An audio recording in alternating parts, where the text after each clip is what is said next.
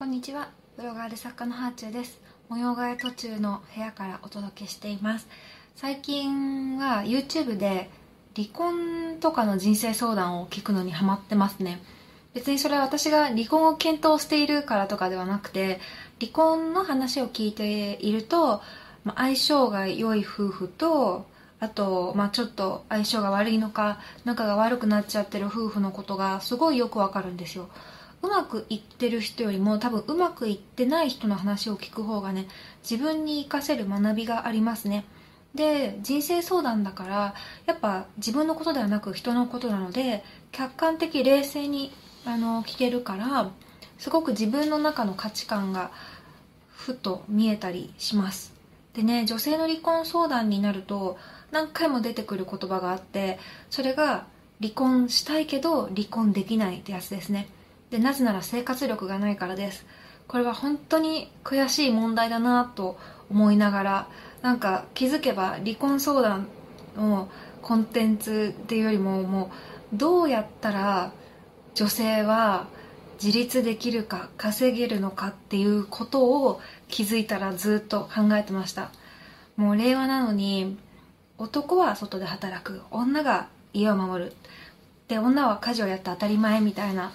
この概念がねまだまだ根強いなって感じるんですよね。まあ、私がちょうどその狭間の世代にいるっていうのもあるかもしれないですね。20代はもうちょっと新しい価値観で男女対等になってるのかもしれないけど私とか私より上の世代になるとどうしてもやっぱ結婚を機にもう永久就職じゃないけど仕事辞めましたっていう女性もいたりとかあとやっぱり子供が多くなるとね仕事を諦めざるを得ないっていう感じの人が多い気がします。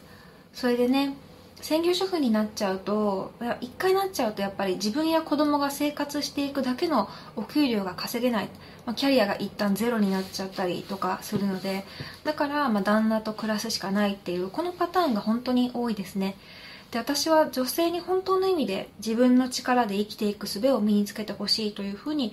感じています誰かの力にね頼らなくちゃいけないっていうのは、まあ、私も若い頃は自分の力を使わなくてラッキーみたいな感じに思ってたけどでもそうやって人の力に頼るっていうことは自由や選択肢が奪われてしまうことにもなりかねないんですね。で私はうちの母が専業主婦で離婚したくてもずっとできないっていう状態だったのでそれを肌身で実感してます。でまあこれは生き方の強制とかではなくてあくまで一考えとして聞いてほしいんですけど旦那とね仲良くしてるうちっていうのはどちらかが家の中のことを専業にやってても何も問題はないと思います。で困るのはやっぱちょっと仲が悪くなった時ですね。どちらかがどちらかに経済的に依存することによってだんだんこう家庭内で支配支配関係ができちゃったりします。でね支配関係ができ一旦できてしまうと離婚したいけどできないっていう風になっちゃう人が多いみたいですね。専業主婦と外で働く旦那さんのペアでうまくいってる人は全然それで問題ないと思う。あのお互いのパーツがうまく噛み合ってるんだと思うんですけどでも同じように働いてるのに外貨を稼いでくる方が偉いとかあと共働きなのになぜかその男の方が偉いみたいに、ね、なっちゃってるのはすごい良くないなって思いますね。うん。稼ぎの量が支配関係になっちゃうっていうのはすごく辛いなというふうに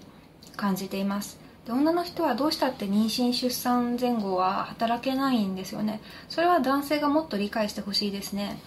家事って、まあ、ちゃんとした労働なんですよってことはもう言い尽くされてるんですけどでもまだまだ浸透してないですね。私は家事代行さんに来てもらうことあるんですけど時給約2000円払ってるんですね。で時給2000円って地域差もあるけど、まあ、家事代行の平均ぐらいだと思います。でそれぐらいの仕事を専業主婦の人が常にやってるのに外でやったら1時間2000円もらえることを家の中でやったらただ働きな上に感謝とかやりがいとかが感じられる機会が少ない。で旦那にもやって当たり前と思われてるところがある。でこれは私はなんか女性の愛情とかなんか夫婦っていう形とかあと固定概念につけ込んだやりがい搾取のブラック労働だなっていうふうに感じちゃいますね、まあ、こういう言い方すると女性側からも反発を感じることもあるんですけど、まあ、女性側にもこう旦那を献身的にサポートしてその家の中のことを完璧にしておくのが良い妻であるっていう長年の価値観の刷り込みがあるからなんかそこをね否定されたような感じがきっとしちゃうんですよね、でもそう否定しているわけではなくってやっぱりこうやって当たり前って思われることって絶対違うよねっていうことを私は言いたいなというふうに思います。でねあの専業主婦の人って一旦家に入ってしまうと自分にはもうスキルがないとか価値がないと思ってしまう人がすごい多いんですよね。うん。どんどんどんどんこう家の中にいればいるほど自信を失っちゃう人が多い。でもね普段やってることとか好きなことやってるでそれが必要な人の目に留まったらお金になることってすごくたくさんあるんです。だから自ら発信をして見つけてもらう努力をしたりとかあとは広いインターネット世界に積極的に情報を取りに行くっていうことが大事になってきます。そうすれば自分のスキルは対価が発生するものだって分かりますよね。私はお金儲けをしようって煽りたいわけではなくってただお金を儲ける力がある方が自由になれるというふうには強く感じてます。生活力としてお金になる力自分の労働がお金になることを知っておくことがやっぱ人生を豊かにしてくれて自分が幸せになるために大事ってことを伝えたいですね。やっぱ自分の力で稼いでるってことと人に必要とされたり喜ばれると生きていく上で大きな自信と喜びになっていきます。これはね妊娠中にも強く感じましたね。妊娠中なかなか仕事ができない時にやっぱこう、うん、世の中からつまはじきにされたような気分になっちゃって。でも人に必要とされたり喜ばれたりすると生きていく上で大きな自信と喜びが得られると思います。そんでねやりがいってあんまり貯金ができないものなんですよね。結婚当初に夫に家事褒めてもらえたから一生頑張れますとかじゃ絶対ないじゃないですか。やっぱり毎日ご飯おいしいとか家事してくれてありがとうって言われたら全然違いますよね。家事に関わらず本当どんな仕事もそうだと思うんですけどやっぱりやりがいは貯金できないからチャージをし続けないといけないしチャージしてると一日一日がすごく楽しくなります。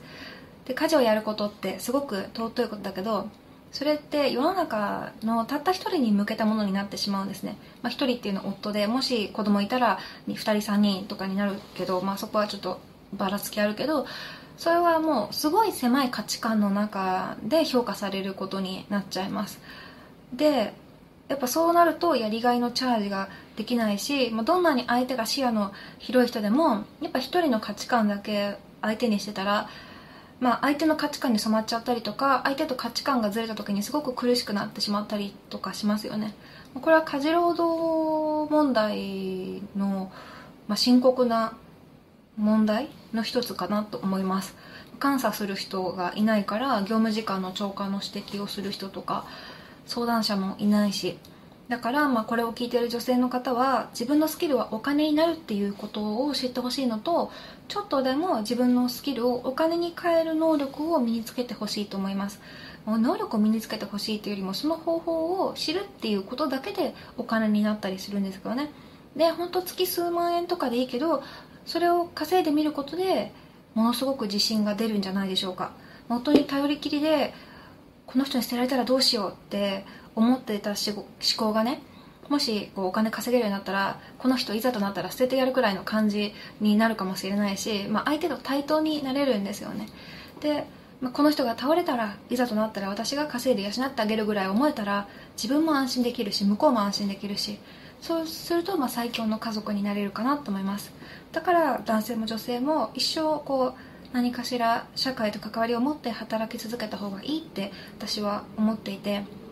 一生の中でどちらかがこう家の中にこういることを選択して、えー、そういうふうに働いたりとかあとはまあ働けない時もあると思うんですけどそういう時はねあの働ける方が働いて支え合えばいいのでなんかとにかくね言いたいのは結婚は永久永久就職じゃないってことですね。うん。就職したって会社は倒産するかもしれないし自分が転職したくなることもあるかもしれない。そういう時のために自分の価値を維持したり自分の価値を知っておくことって本当に大事ですねという話でした、まあ、今日は離婚したいけどできないという女性の話からすごく自分の話を膨らましていきました。ではではまた。